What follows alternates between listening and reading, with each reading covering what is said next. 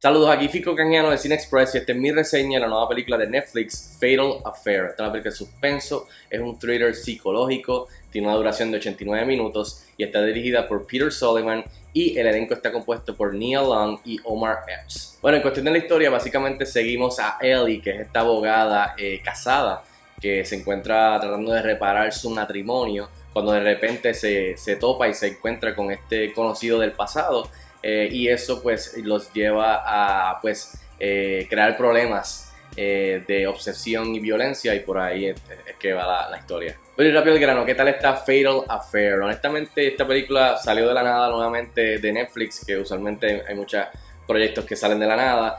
salió el póster, el trailer hace como menos de un mes o, casi un mes y pues Nia Long a mí siempre me ha gustado mucho la actriz y Omar Epps ha tenido algunos papeles chéveres, especialmente al principio de su carrera eh, ha estado un poquito pagado. Eh, so, I mean, no es algo que me interesaba mucho, pero pues eh, teniendo la oportunidad de verla, no, no estaba buena.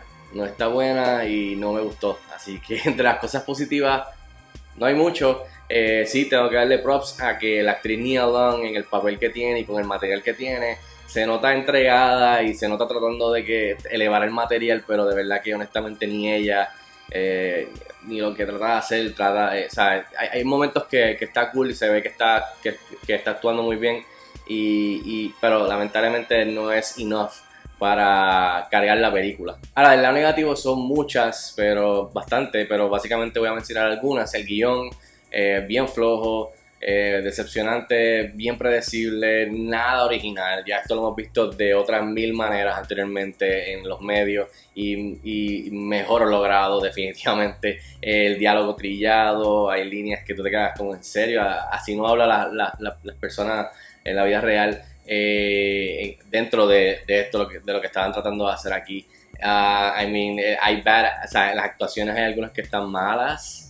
Eh, o sea, y, al nivel de estas películas no, no, debería ser así. Así que de verdad que, es bastante... Eh, además de eso, esto es un, es un thriller psicológico, ¿verdad? Pero honestamente, con, con un poco de, thriller erótico psicológico, pero honestamente no... En el aspecto erótico no hay tampoco nada ahí que justifique que sea un thriller erótico. Eh, psicológico, por aquí y allá por encimita, pero, again, lo han hecho mil veces anteriormente de otras maneras mucho mejor que Fatal Affair, así que eh, de verdad es como en momentos parece una película Lifetime. Y no estoy tirando las películas de Lifetime, pero si saben lo, si han visto las películas de Lifetime, saben a lo que me refiero.